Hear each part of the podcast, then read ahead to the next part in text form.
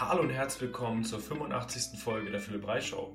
Mein Name ist Philipp Rei und ich übersetze Erkenntnisse aus der Wissenschaft und der Physiotherapie in den Volleyballsport. Das heutige Thema ist Warm-up. Ich spreche also mit dir, warum Warm-up eigentlich wichtig ist, welche Prinzipien ich verfolge, wenn ich über Warm-up nachdenke und wie ich das plane für Klienten und Klientinnen. Gebe dir die Prinzipien mit und zuletzt spreche ich anhand von einigen Beispielen über eine sinnvolle Warm-up-Gestaltung. Viel Spaß bei dieser Folge. Warum ist Warm-up so wichtig? Welche Bewandtnis hat es überhaupt, sich aufzuwärmen? Klar, erstens, du möchtest dein Herz-Kreislauf-System auf die Belastung vorbereiten. Du möchtest den Körper erwärmen, dass er einfach leistungsfähig ist. Du möchtest wach werden, das darfst du nicht unterschätzen, weil die meisten Leute haben gegen 20 Uhr Training und ich habe schon das ein oder andere Mal erlebt, dass ich selbst dann 19 Uhr schon ziemlich müde war und eigentlich hätte auf dem Sofa einschlafen können und mich dann aber nochmal aufgerafft habe, um zum Training zu kommen. Also auch wach werden ist ein ganz wichtiger Part dabei. Und du möchtest natürlich, und das ist das Wichtigste, deine Gelenke und Muskeln auf die Belastung vorbereiten. Part 1 bis 3, denke ich, kann man spielerisch lösen. Da gibt es verschiedene Spielformen oder einfaches Einlaufen, was auch immer. Irgendwas machen, damit du dein Herz-Kreislauf-System anregst, dass du den Körper erwärmst und wach wirst. Ich persönlich halte alles mit Ball für sinnvoll, aber wie gesagt, bei vielen, in vielen Mannschaften wird auch einfach eingelaufen. Ich denke, das ist auch okay, wenngleich man, wenn man mit Ball arbeitet und Warm-up-Übungen wählt, die direkt mit einer ganz simplen, mit einem ganz simplen Techniktraining verknüpft sind, dass man dann gleich zwei gute Dinge miteinander äh, zusammenbringen kann. Erstens eben aufwärmen, aber auch wach werden, weil man sich auf den Ball konzentrieren muss und eben das Üben und Festigen von technischen Aspekten. Dabei meine ich halt simple Sachen wie Baggern, Pritschen und so weiter. Alle kennen Baggertennis, das ist wohl meine Lieblings-Warm-up-Übung. Erstmal sachte, miteinander und später natürlich auch gegeneinander, um wirklich wach zu werden und äh, sich auch ordentlich aufzuwärmen. Weshalb mir aber Menschen geschrieben haben, dass ich mal eine Folge über Warm-up machen soll, ist sicherlich für den nächsten Teil, für diesen Part 4. Wie bereite ich meine Gelenke und Muskeln auf die Belastung vor? Ja, viele haben eintönige körperliche Belastung im Alltag, ist ja ganz klar. Viele machen eben, also üben einen Beruf aus, der eine, der bestimmte Aufgaben von dir verlangt. Dazu gehört eben zum Beispiel, dass du viel sitzen musst, wenn du am Schreibtisch arbeitest. Oder eben eintönige körperliche Arbeit ausführen musst. Ein paar Beispiele. An der Kasse sitzen, im Supermarkt oder im Verkauf sein, muss man viel stehen, rumlaufen. Ähm, Handwerker haben teilweise auch eintönige Arbeit, you name it. Überleg, ob deine Arbeit eintönig ist, ob deine Arbeit von dir verlangt, dass du bestimmte Bewegungen immer wieder machst. Bei meiner Arbeit ist es definitiv so, wobei es nicht häufig vorkommt und ich auch die Position immer wieder selbst leicht verändern kann. Aber ich würde sagen, da ist auch eine gewisse Eintönigkeit mit dabei. Und die muss irgendwie ausgeglichen werden durch dein Warm-up. Außerdem möchtest du nach Verletzung dein Comeback gut gestalten und willst über das Warm-up sicher gehen, dass bestimmte Bewegungen wieder funktionieren. Also ein Beispiel wäre, du bist schon mal umgeknickt und du möchtest sicher springen und landen, insbesondere im Blocksprung, weil vielleicht deine Sprunggelenksverletzung beim Block passiert ist. Und deshalb ist das Warm-up auch dafür da, diese Sachen wieder zu üben, in Anführungsstrichen, in einer nicht sehr aufgeregten Situation und mit vollem Fokus auf Technik, sodass es dann später beim, beim richtigen, in der richtigen Spielsituation wieder so funktioniert, dass du eben nicht mehr so viel drüber nachdenken musst. Was sind Prinzipien, die ich verfolge, wenn ich über Warm-up nachdenke?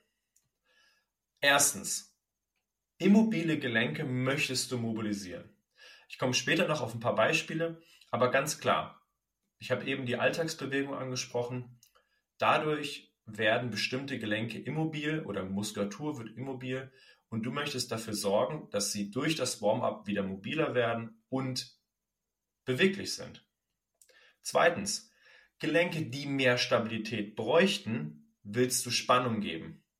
Ja, es gibt auch Gelenke, die sind eher instabil, die brauchen eher Festigung, die müssen eher gesichert werden über die, wir nennen sie mal die stabilisierende Muskulatur. Und das wäre auch ein Prinzip von Warm-up, dass genau das abgedeckt wird. Drittens, du möchtest deine Muskulatur in der vollen Bewegungsreichweite nutzen.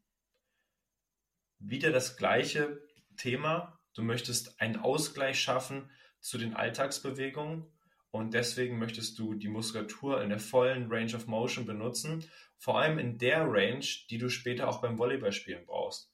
Das heißt, für eine Abwehrsituation brauchst du eine tiefe Hocke. Du musst in eine tiefe Hocke gehen können, um gut abwehren zu können. Das heißt, im Warm-up musst du auch schon mal in eine Hocke gegangen sein. Du musst auch schon mal deine Schulter bewegt haben. Du musst auch schon mal deine Wirbelsäule bewegt haben. Wirbelsäule in Richtung Rotation, weil du das später brauchst und Streckung natürlich, um ausholen zu können, um den Ball schlagen zu können. Du möchtest aber auch Gelenke in der vollen Bewegungsreichweite nutzen. Es mag zwar für dich gleich klingen wie Muskulatur in der vollen Reichweite nutzen, kann aber gegebenenfalls noch ein bisschen anders sein. Und gerade Gelenke brauchen es auch, dass sie voll gebeugt, voll gestreckt werden, in allen Situationen oder in, in allen Bereichen, allen Bewegungsrichtungen einmal angetestet wurden, ob alles okay ist und ob sie jede Bewegung tolerieren. Das heißt, im Warm-up ist sozusagen auch ein Check-up. Wie geht es eigentlich meinem Körper gerade? Wie geht es meinen Gelenken gerade?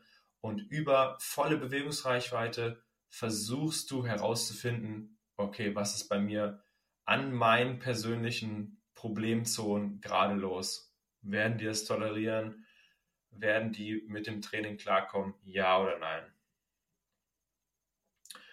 Und, das habe ich auch eben schon mal erwähnt, du möchtest Bewegung aus einer Spielsituation schon mal üben.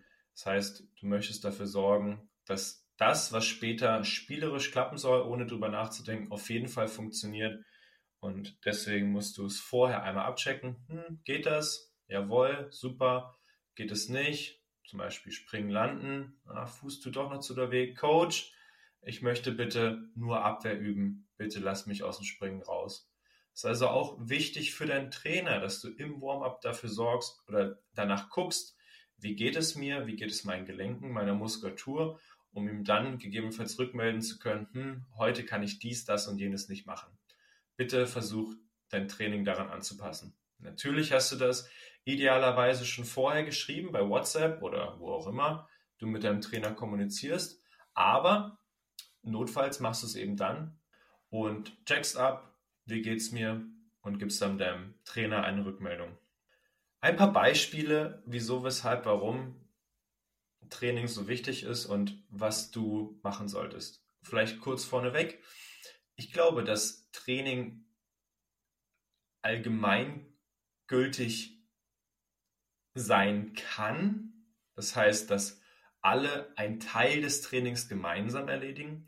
Ich bin aber ein großer Verfechter davon, dass Volleyballer und Volleyballerinnen ihr Warm-up dahingehend gestalten, dass sie das Training oder das Warm-up dafür nutzen, ihre Problemzonen auf die Belastung vorzubereiten.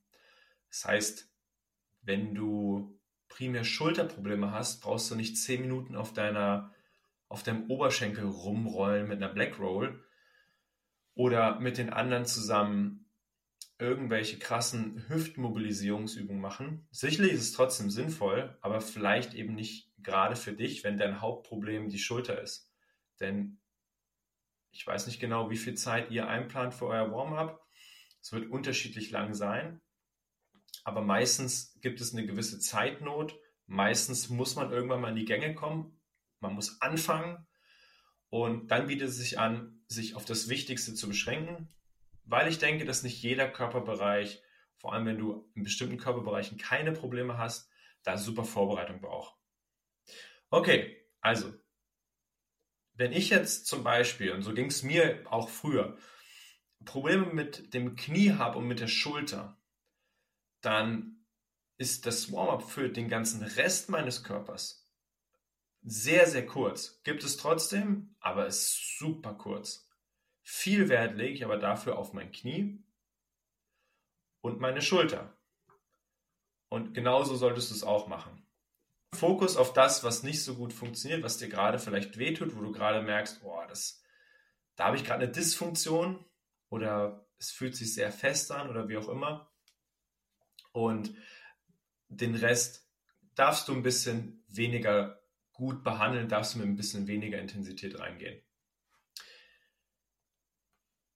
Fangen wir mal oben an, am Nacken. Wie sollte man den Nacken auf Belastung vorbereiten? Das ist ein bisschen abhängig von deiner Spielposition, aber tendenziell neigt der Nacken dazu zu verspannen. Generell heißt es also, jetzt unabhängig vom Warm-up, Nackentraining ist auch für Volleyballer sinnvoll. Jetzt, das hat nichts mit Warm-up zu tun, aber nochmal, Nackentraining ist auch für Volleyballer sinnvoll, nicht nur für Pumper im Fitnessstudio, denn der Nacken ist ein wichtiger Teil dessen, was deinen Schultergürtel stabilisiert, damit du viel Kraft in deinen Schlagarm setzen kannst. Und deswegen ist es sehr wichtig, dass du deine, deinen Nacken auch trainierst, auch im Fitnessstudio trainierst, um vorbereitet zu sein auf Lasten. So, Jetzt wieder zurück zum Warm-up. Wenn du also dich aufwärmst und wir wissen, der Nacken neigt dazu, eher verspannt zu sein, dann lohnt es sich, Lockerungsübungen zu machen. Keine 10 Minuten Dehnung, aber vielleicht mit dem Lacrosse-Ball arbeiten, vielleicht ein leichtes Training zu machen mit, mit Theraband. Es gibt eine Übung, die heißt zum Beispiel Skeption Race oder du kannst auch Schulterdrücken machen mit Theraband was auch immer dir anfällt. Also leichtes Training, damit die Durchblutung angeregt wird, damit der Muskel ein bisschen lockerer wird, plus vielleicht vorher mit dem Lacrosse-Ball arbeiten. Aber pass auf, es gibt auch viele, insbesondere Frauen, die eher eine Instabilität des Nackens haben, vor allem der mittleren Halswirbelsäule. Da sieht das Thema natürlich ein bisschen anders aus. Da ist auch Training sicherlich sinnvoll, aber das muss ein bisschen spezifischer sein und deswegen möchte ich mich dazu auch nicht groß äußern, weil das sehr im Einzelfall davon abhängt, was los ist. Also wenn du eher das Gefühl von der Instabilität hast, das heißt, du hast manchmal das Gefühl, dein, dein Kopf bricht ab. Du hast das Gefühl, du möchtest manchmal deinen Kopf irgendwie beiseite legen oder er fühlt sich so schwer an und du willst ihn mit deinen Händen stützen. Dann sind das Klar, das war jetzt keine Untersuchung, ja. Jetzt habe nicht das Gefühl, das sind ganz sichere Aussagen, dass du eine Instabilität des Nackens hast oder der Halswirbelsäule. Aber es sind auf jeden Fall Indizien dafür, dass du eine leichte bis schwere Instabilität der Halswirbelsäule hast und das solltest du dann vielleicht mal von einem Therapeuten oder Arzt untersuchen lassen und dementsprechend dann trainieren. Nichtsdestotrotz kannst du in der mittleren Halswirbelsäule eine Instabilität haben und in der, in der unteren Halswirbelsäule zum Beispiel ziemlich fest und unbeweglich sein. Und ja, dann gilt das, was ich eben gesagt habe, leichtes Training, wenig Last, viele Wiederholungen plus Lockerung mit einem Lacrosse-Ball und dann bist du auf dem richtigen Weg. Ich möchte diese Folge kurz unterbrechen, um die Sponsoren des Podcasts vorzustellen. Einer der Sponsoren ist Nucleus Health. Nucleus Health stellt hochwertige und einzigartige Nahrungsergänzungsmittel her, die mir helfen, gesund zu bleiben und 100% leistungsfähig zu sein. Ich verwende zum Beispiel das Multivitamin, das mich mit allen wichtigen Mineralien und Vitaminen versorgt. Und ich nutze auch das Premium Kollagen für gesunde Sehnen und Gelenke. Möchtest auch du hochwertige Nahrungsergänzungsmittel? Dann besuche nucleushealth.de und erhalte 10% Rabatt auf deine Bestellung mit dem Code FIL10. Die Sponsoren und deren Website sind nochmal in den Shownotes verlinkt. Und nun weiterhin viel Spaß bei der Folge. Zweite Beispielgelenk, Schulter. Über Schulter habe ich jetzt schon so oft gesprochen, brauche ich nicht mehr viel machen. Schuld, Volleyballer Schultern neigen dazu, instabil zu sein. Wir nennen das vordere Instabilität oder hintere, ähm, wie sagt man, hintere Gelenksteifigkeit habe ich in anderen Podcasts schon lang und breit erwähnt. Warm-up für Schultern. In der Regel Gelenkmobilisation mit einem, mit so einem Fitnessband. Das heißt, du willst den Oberarmkopf nach hinten bringen, willst ihn nach hinten mobilisieren. Danach Aktivierung deiner Schulterstabilisatoren und bloß nicht diesen Brustmuskel-Stretch oder diesen Schulter-Stretch, den du bei YouTube gelernt hast oder den gefühlt jeder Volleyballer Ü50 macht, weil er es mal so gelernt hat. Diese Stretches sind insbesondere für Volleyballer einfach nicht gut, nicht gesund. Erwähne ich in anderen Podcasts genau, warum wir so weshalb nicht machen. Falls du das jetzt das erste Mal hörst, hör die anderen Podcasts nach und dann oder liest die Posts nach, die ich schon mal gemacht habe und dann kannst du es nachvollziehen und wirst das nicht mehr machen. Also Schultermobilisation mit so einem Gummiband, Aktivierung der Schulterstabilisatoren und dann bist du good to go und kannst mit der Schulter ordentlich reinhacken. Ah, Entschuldigung, Aktivierung auch noch von der oberen Rückenmuskulatur, das heißt äh, Rhomboideen, mittlerer und oberer Trapezanteil und sowas wie Serratus anterior. Also die, die, die Muskulatur des Schultergürtels muss natürlich auch aktiviert werden, damit du möglichst viel Kraft in der Schulter erzeugen kannst und dass eben die Schulter nicht wehtut beim Schlagen. Ellenbogen. Ellenbogen ist auch eher ein Gelenk, was zur Steifigkeit neigt.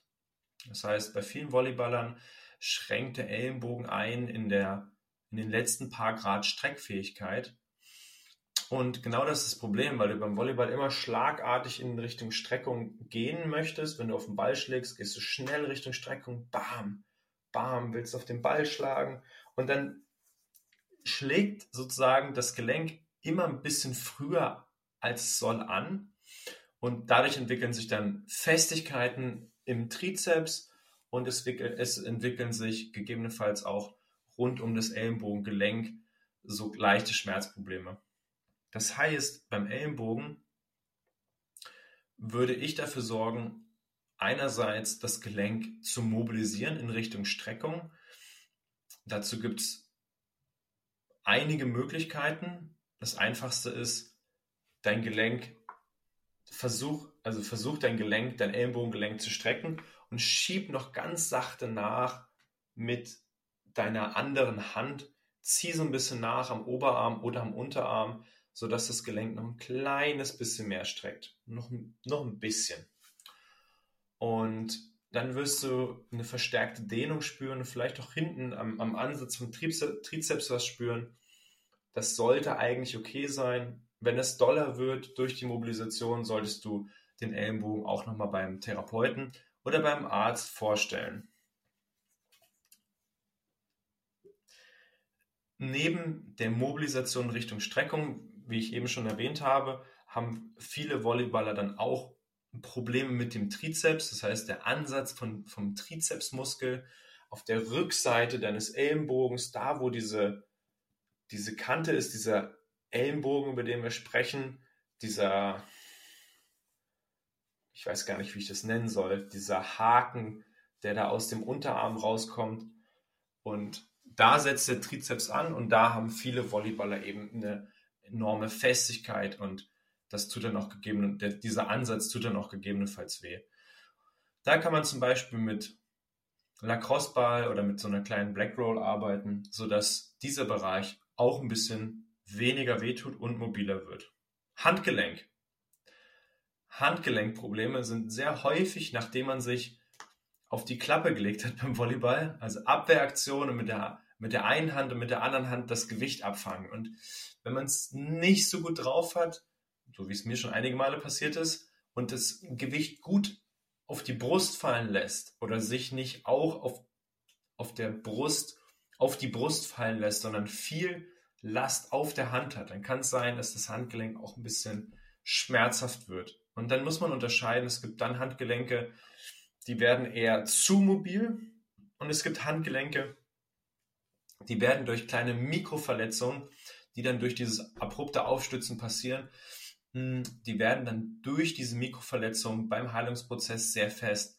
Das heißt, die machen dann gegebenenfalls mehr Beschwerden, beziehungsweise das Handgelenk wird dann so ein bisschen fester. Du kommst nicht mehr gut in die Position, die du haben möchtest, um zum Beispiel Liegestütze zu machen. Du hast Festigkeiten oder du, du spürst es, wenn du die Tür aufdrückst oder wie auch immer. Du hast einfach, wenn das Handgelenk bewegt und endgradig bewegt wird, hast du ein bisschen Beschwerden ja, auch dann solltest du eher mobilisieren oder wenn, wenn das auch da das Gefühl hast, es ist eher ein bisschen zu beweglich, bietet sich Handtraining an oder Griffkrafttraining generell eine gute Sache, generell sehr gesund, Griffkrafttraining zu machen. Insbesondere in dem Fall ist natürlich super, denn dieses Mehr an Muskulatur schützt natürlich das Handgelenk davor, sich nochmal zu verletzen. Und diese Sicherheit, die du deinem Gelenk und deinem Nervensystem gibst, indem du einfach stärker wirst im Unterarm, in der Greifmuskulatur, desto weniger anders hat dein Körper da, Schmerzen zu produzieren. Weil Schmerz ist ja ein Warnsignal vom Körper. Es ist nicht ein Stellungsmesser dafür, wie kaputt ein, ein Körperbereich ist, sondern es will dir zeigen, ey, guck mal, sei mal da ein bisschen vorsichtiger. Das ist irgendwie nicht ganz super da in dem Bereich.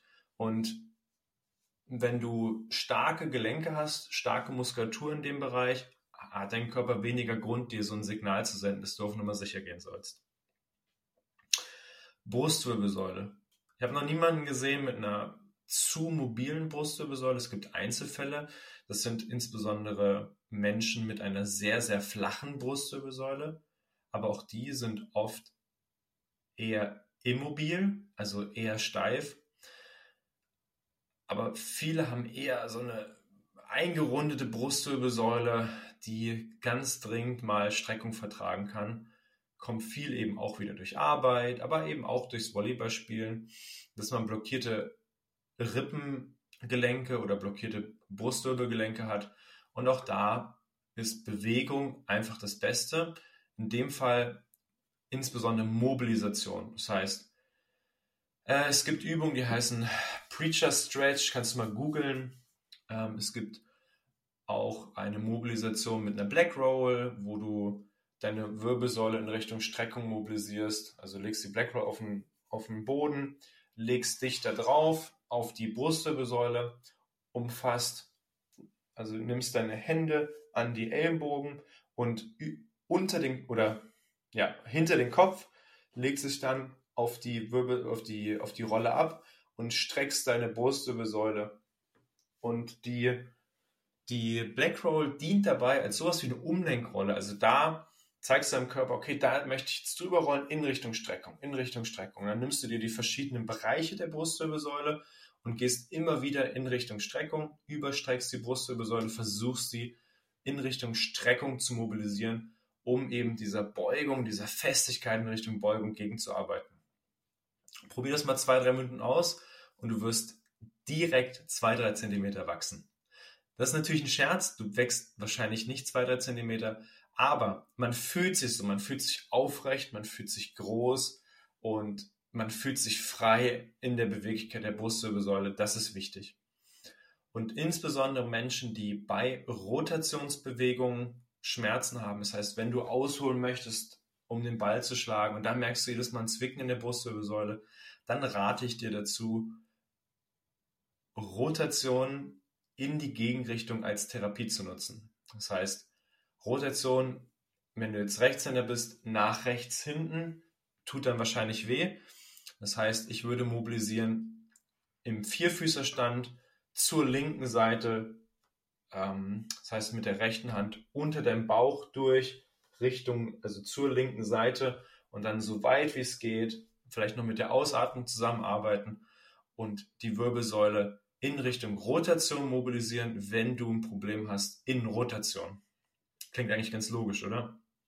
Aber wie gesagt, gibt, in dem Fall gibt es eher wenig so Überbeweglichkeiten oder so Instabilitäten. Deswegen einfach da super mobilisieren, die, die Wirbelsäule frei machen. Es tut wirklich gut. Wenn du aber eher Lendenwirbelsäulenbeschwerden hast, dann teilt sich das wieder. Es gibt Lendenwirbelsäulen, die sind eher fest und es gibt welche, die sind eher instabil. In jedem Fall tut Training gut. Training, was dafür sorgt, dass deine Wirbelsäule stabil sein muss. Das heißt sowas wie Plank, Side Plank, Pull-off Press. Äh, was kann man noch so nebenbei machen?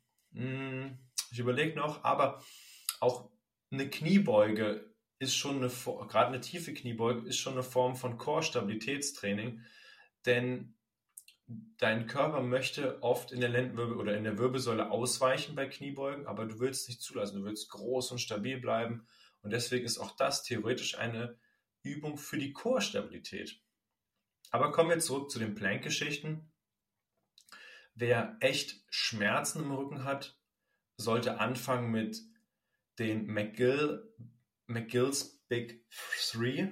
Das sind Stabilisierungsübungen für die Wirbelsäule auf so einer sehr basalen Ebene. Das heißt, wenn du die ganz gut kannst, ist die Wahrscheinlichkeit sehr hoch, dass du eine stabilere Wirbelsäule hast und dass eben Instabilität nicht ein Problem ist. Andersherum, wenn du schon einen Schritt weiter bist, dann arbeite eben mit, mit Plank-Varianten, Side-Plank-Varianten oder, wie gesagt, Pull-off Press ist auch, Press ist auch eine sehr, sehr gute Übung für Core-Stabilität. Wenn du einseitige Schmerzen in der Lendenwirbelsäule hast, kannst du zum Beispiel auch mit einem Lacrosse-Ball arbeiten, kannst darauf rumrollen, auch mit einer Black Roll auch da gilt wieder, und bei allen anderen Sachen, die jetzt noch kommen, auch, wenn du stärkere Schmerzen hast, dann lass es einfach erstmal von einem Therapeuten oder Arzt abklären, damit du sicherstellen kannst, dass es kein ernsthaftes Problem ist. Und wenn das geklärt ist, versuch die Elemente hier zu nutzen. Wenn einseitige Probleme, gerade im unteren Lendenwirbelsäulenbereich, was ziemlich häufig ist, Richtung ISG, dann kannst du mit einem Blackroll-Ball arbeiten, um die Muskelansätze da unten zu lockern und danach kannst du mit Stabilisierungsübungen arbeiten, um der Wirbelsäule die Sicherheit zu geben, die sie braucht, die muskuläre Kraft zu geben, die sie braucht, um Vollgas zu geben, um aber auch keine Verletzung mitzunehmen und sich weniger zu blockieren. Hüft Warm-up. Die Hüfte ist auch eher bei bei allen Volleyballern, die ich kenne, ist sie tendenziell eher steif. Es Gibt wenige Ausnahmen, wo ich sage, ja, die sind ein bisschen zu mobil. Auch das sind dann eher Frauen.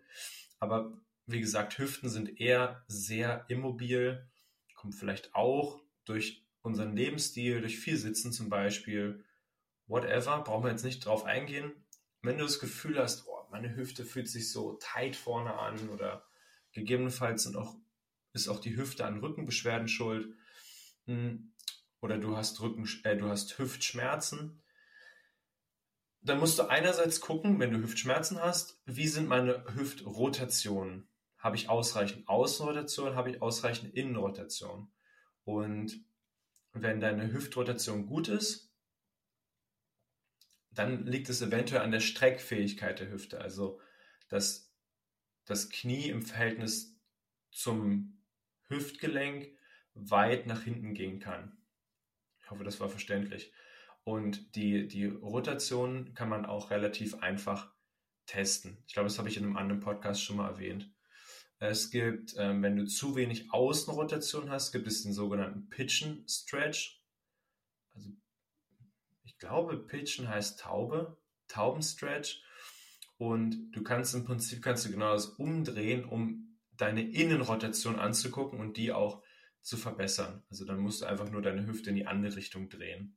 Aber das wären jetzt Tests in Richtung Rotation und um zu testen, ob du gut in der Hüfte strecken kannst oder, ob es da Asymmetrien in, deiner Hüf in deinen Hüften gibt, kannst du den sogenannten Couch Stretch machen. Und der Couch Stretch, den kannst du auch wieder googeln.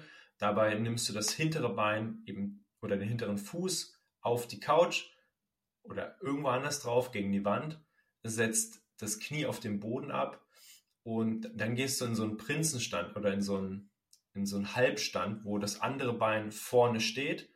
Und wie gesagt, das Bein, worüber ich gerade gesprochen habe, ist hinten so abgelegt.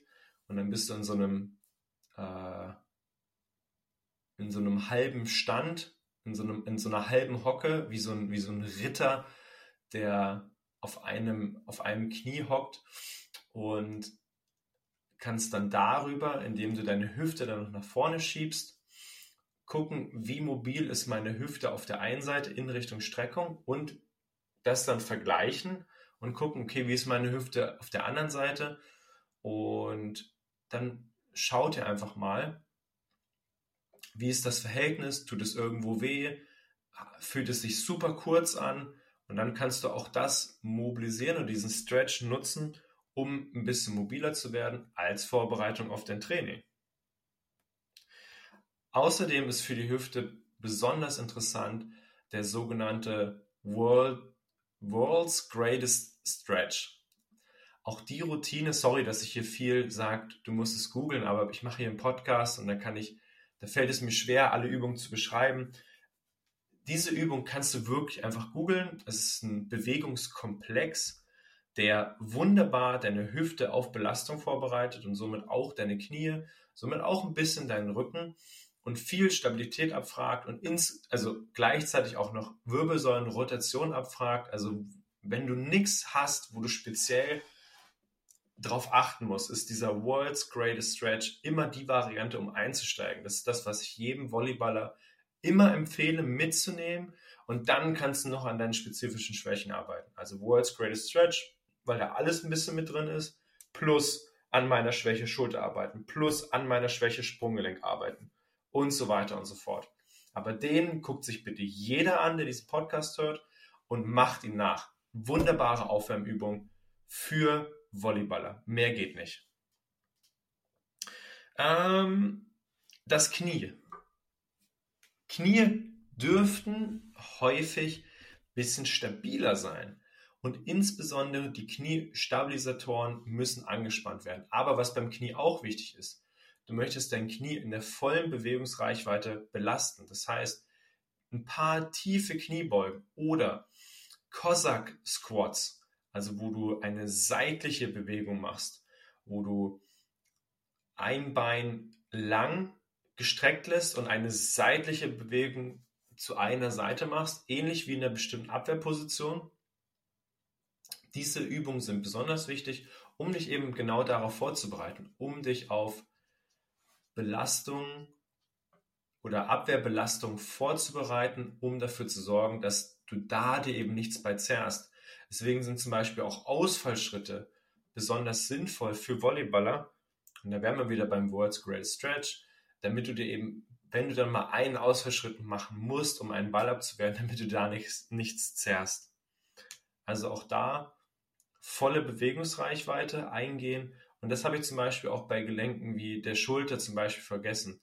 Du möchtest natürlich auch die Schulter in der vollen Bewegungsreichweite einmal trainiert haben, damit alle Muskeln einmal ein bisschen auf Länge kamen, damit das Gelenk sich daran gewöhnen kann. Und deswegen machen Liegestütze vorm Training auch Sinn. Und wenn du jetzt sagst, ja, aber Philipp, mir tut die Schulter weh, wenn ich Liegestütze mache, oder wenn ich ein Liegestütze mache, tut meine Schulter weh, dann dürftest du eigentlich auch kein Volleyball spielen. Also wenn deine Schulter so wehtut, dass ein Liegestütz wehtut, dann, dann kannst du kein Volleyball spielen. Dann musst du erstmal all in in deine Reha gehen und Kräftigungsübungen machen und Mobilisation machen. Und das, also ja, ist genauso, wie ich es gesagt habe. Und ich hatte selber Schulterschmerzen, hatte super krasse Schulterschmerzen. Und ich kann dir sagen, dass es dumm ist, wenn man dann einfach weiterspielt, weil wenn du so starke Schmerzen hast und weiterspielst, ist die Chance, dass es eben irgendwann gar nicht mehr groß weggeht, relativ hoch. Deswegen mach dann ruhig mal eine Volleyballpause, mach keine Sportpause, aber mach eine Volleyballpause und sorg dafür, dass deine Schulter erstmal so in Ordnung kommt, dass du auf jeden Fall wenigstens ein paar Liegestütze machen kannst. Zurück zum Knie, das ist natürlich das Gleiche. Wenn du jetzt sagst, oh, Philipp, ich kann, ich kann keine Kniebeuge, kann keine tiefen Kniebeugen machen ohne Gewicht, da tun mir meine Knie weh, ja, vergiss es, dann kannst du auch kein Volleyball spielen. Weißt du, was für, was für Kräfte auf dein Knie wirken beim Springen und Landen? Und wenn dann eine Kniebeuge nicht geht, in voller Bewegungsreichweite, dann solltest du auch kein Volleyball spielen. Das heißt, da sind wir wieder beim Thema auf Belastung vorbereiten und einen kleinen Checkup durchführen für deinen Körper. Du musst diese Bewegung machen, um zu gucken, ey, wie geht's mir eigentlich heute? Also auch das wichtig, Kniebeugen, Ausfallschritte in voller Bewegungsreichweite. Sagen wir mal als Beispiel 10 normale Kniebeugen, 5 Cossack Squats nach links, 5 Cossack Squats nach rechts und 5 Ausfallschritte nach vorne, 5 Ausfallschritte nach hinten wunderbares Warm-up für deine Knie. Sprunggelenke. Deine Sprunggelenke sind in den meisten Fällen auch so eine Mischung aus instabil und steif. Die Bewegungsrichtung, also Fuß hochziehen oder wenn du stehst, Knie nach vorne schieben, diese Bewegungsrichtung wird, wenn du schon mal ein Sprunggelenksproblem hattest, wenn du schon mal umgeknickt bist, steif und dennoch hat man ein Instabilitätsgefühl, wenn man schon umgeknickt ist. Ist ja klar, es fehlen dort gegebenenfalls wichtige Bänder, die zur Stabilisierung des Sprunggelenks beitragen, deswegen Instabilitätsgefühl. Und auf der anderen Seite fehlt ja aber Beweglichkeit, was das Instabilitätsgefühl noch ein bisschen krasser macht. Das heißt, ein gutes Warm-up für deine Sprunggelenke wären A, Mobilisierung des Sprunggelenks in Richtung, das nennt sich Dorsalextension, also die Bewegung Knie nach vorne schieben oder äh, Fuß hochziehen. Ist auch übrigens super wichtig, dass du in dem Bereich oder in dieser Bewegungsrichtung gut beweglich bist, weil du beim Springen und Landen muss natürlich der Landeprozess, darf nicht nur im Knie passieren, sondern soll und muss auch im Sprunggelenk passieren, dass du da schon ein bisschen die, die Last aus dem Sprung nimmst und eben durch das Landen mit viel Sprunggelenk sozusagen die, die Anstrengung für dein Knie reduzierst. Das heißt, wenn du zum Beispiel Knieschmerzen hast, könnte es sogar sinnvoll sein, dein Sprunggelenk zu mobilisieren, damit beim Springen und Landen, insbesondere beim Landen, deine Sprunggelenke schon ein bisschen was von der Kraft absorbieren können, was sonst deine Patellasehne und dein Quadrizeps absorbieren müssen. Also wenn du Knieschmerzen hast, denk drüber nach, ob du auch schon ein, zwei, dreimal umgeknickt bist oder ob deine Sprunggelenke generell einfach steif sind. Und wenn das so ist, dann nimm auch das mit rein als Vorbereitung auf dein Training. Jetzt nicht nur als Warm-up, das kannst du ja auch neben dem Training machen, dass du den Sprunggelenke mobilisierst. Aber versuch auch daran zu arbeiten, weil auch das die Belastungsfähigkeit deines ganzen Körpers, insbesondere deines, deiner Knie, steigern kann. Kommen wir nochmal zu dem Instabilitätsgefühl in den Sprunggelenken. Es ist natürlich so, dass auch Training ganz sinnvoll sein kann, sogenanntes propriozeptives Training, das heißt Training, wo du auf einem Fuß stehst und mit geschlossenen oder wo du auf einem Bein stehst, mit geschlossenen Augen versuchst stehen zu bleiben oder wo du auf einem Fuß stehst und mit, der mit dem anderen Fuß versuchst an verschiedene Punkte ranzureichen. Ist alles schon und gut.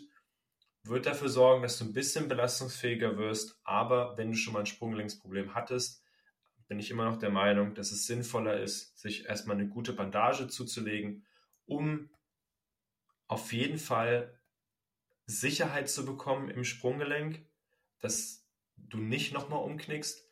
Und ich denke, dass es für alle, die Sprunggelenksprobleme hatten oder schon mal umgeknickt sind, wichtig ist, ey, hol dir eine Bandage, trag sie ein bisschen länger, als du sie normalerweise tragen würdest, damit es so schnell nicht wieder passiert. Mach auch ein bisschen Training, mach, diese mach dieses propriozeptive Training, mach auch Krafttraining, auch tiefe Kniebeugen können sehr gesund sein für die Sprunggelenke, erstmal für die Beweglichkeit, aber auch für die Stabilisationsfähigkeit. Und was natürlich für, für die Sprunggelenke und für die ganze untere Extremität extrem wichtig ist, sind solche Sachen wie einbeinige Kniebeuge, einbeinige, einbeiniges rumänisches Kreuzheben, auch Standwaage genannt. Denn oft landen Volleyballer gerade in der Halle einbeinig, nach einer Blocksituation, nach einer Angriffssituation. Oft landen wir einbeinig und diese einbeinige Landung setzt voraus, dass du A, stabil stehen kannst und B, dass genug Kraft da ist, um auch einbeinig zu landen. Und deswegen bieten sich auch Übungen an, um oder einbeinige Übungen an, um diesen Belastungen vorwegzugreifen, die entstehen können, wenn du nach dem Angriff einbeinig landen musst. Und da sind wir wieder beim Thema und damit schließt der Kreis. Denk über deine typischen Belastungen beim Volleyball nach. Was fällt dir schwer? Was geht gerade nicht so gut? Wo fühle ich mich fest? Wo fühle ich mich instabil? Und designe dein Warm-up selber so, dass du dich auf diese schwierigen Dinge vorbereitest. Also egal, was ich hier gesagt habe, ich habe eine riesige, ich habe nicht dieses eine Warm-up mit dir geteilt, was jeder nachmachen soll, weil es ist Schwachsinn. Jedes Warm-up sollte individuell sein und jeder muss gucken, was fällt mir persönlich schwer, womit habe ich meine Probleme und unbedingt genau daran arbeiten. Deswegen viel Spaß beim Zusammenbauen deines persönlichen Warm-ups und lass mich gern mal in diesen Spotify-Kommentaren wissen, wie dein Warm-up aussieht. Würde mich mega interessieren. Welchen Fokus legst du? Hast du überhaupt einen Fokus? Machst du dich überhaupt warm oder legst du einfach los? Und wie, welche Übungen genau machst du, um besser zu werden? Vielen Dank fürs Zuhören. Danke auch für denjenigen, der die Frage eingeschickt hat. Immer wenn ich eine Folge Frag den Physio aufnehmen möchte, stelle ich den Fragensticker bei Instagram rein. Das heißt, wenn das nächste Mal deine Frage hier besprochen werden sollte, dann mach fleißig mit, nimm teil an, an dieser Befragung. Mein Instagram-Handle ist philipp-rei und da kannst du dann an den Fragen teilnehmen. Ich wünsche dir eine wunderschöne Woche oder ein wunderschönes Wochenende. Der Podcast kommt wahrscheinlich an einem Freitag raus und wir sehen uns oder hören uns auf jeden Fall demnächst. Tschüss. Das war's schon wieder mit der Folge. Ich hoffe, für dich war ein kleiner Mehrwert dabei. Wenn dir die Folge gefallen hat, dann abonniere doch gerne den YouTube-Kanal oder folge rein bei Spotify bzw. bei Instagram. Teile auch gerne den Podcast mit deinen Freunden. Das würde mich auf jeden Fall mega, mega weiterbringen. Vielen Dank dafür und bis bald.